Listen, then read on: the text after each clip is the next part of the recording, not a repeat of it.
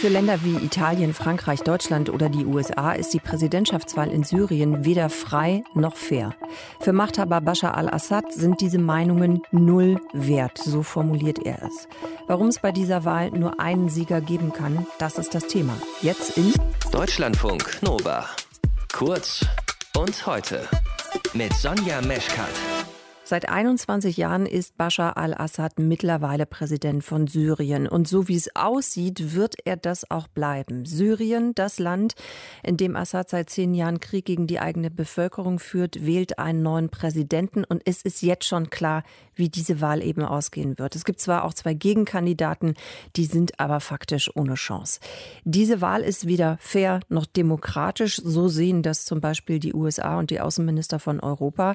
Trotz Krieg, trotz schlechter wirtschaftlicher Lage und wenig Aussicht auf Hoffnung jubeln aber eben auch viele Syrerinnen ihrem Präsidenten zu.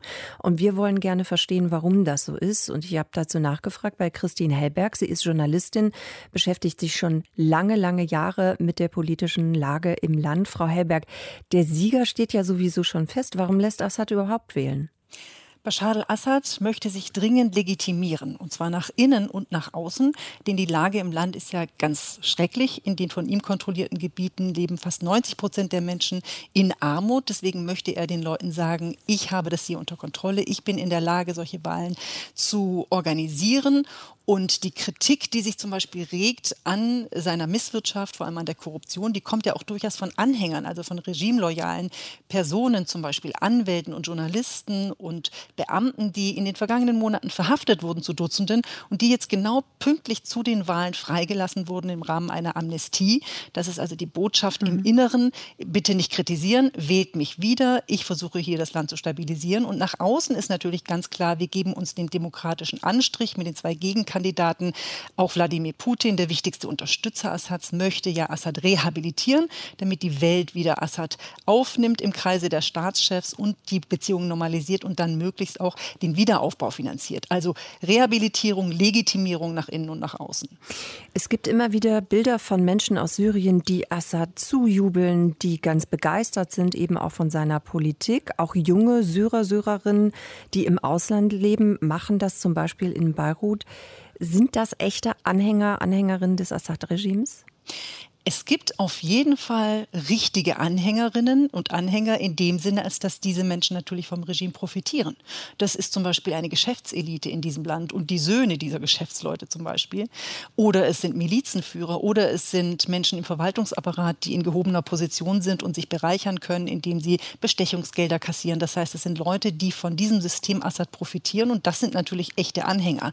Was wir jetzt im Fernsehen sehen ganz oft, das sind ja junge Leute, die jubeln, die Fähnchen schwenken auch gerade in Beirut zur Botschaft geströmt sind in Massen, um Assad dort zu wählen.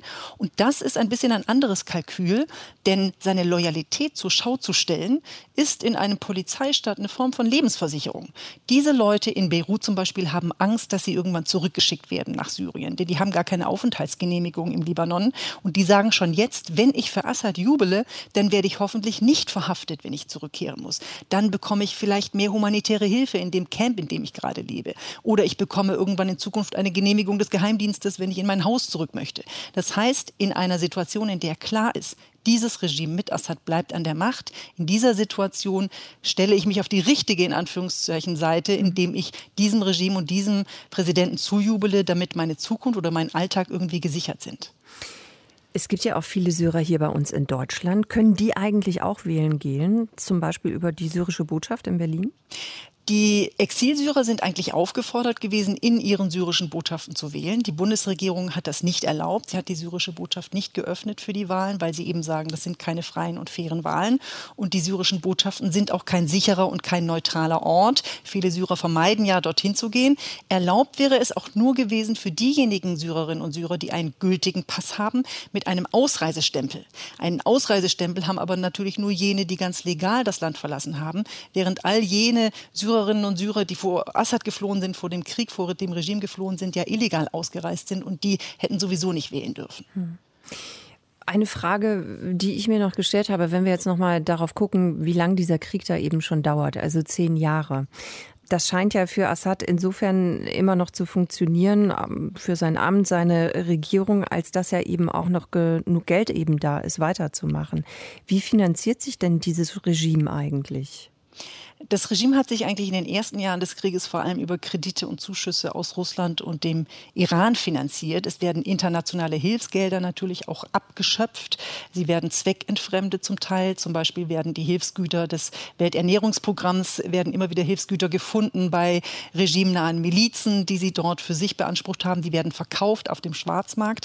Und dann haben wir eine ganz wichtige neue Einkommensquelle. Das ist der Drogenhandel. Also Syrien ist zu einem sehr wichtigen Hersteller von synthetischen Drogen geworden, insbesondere des Aufputschmittels Captagon.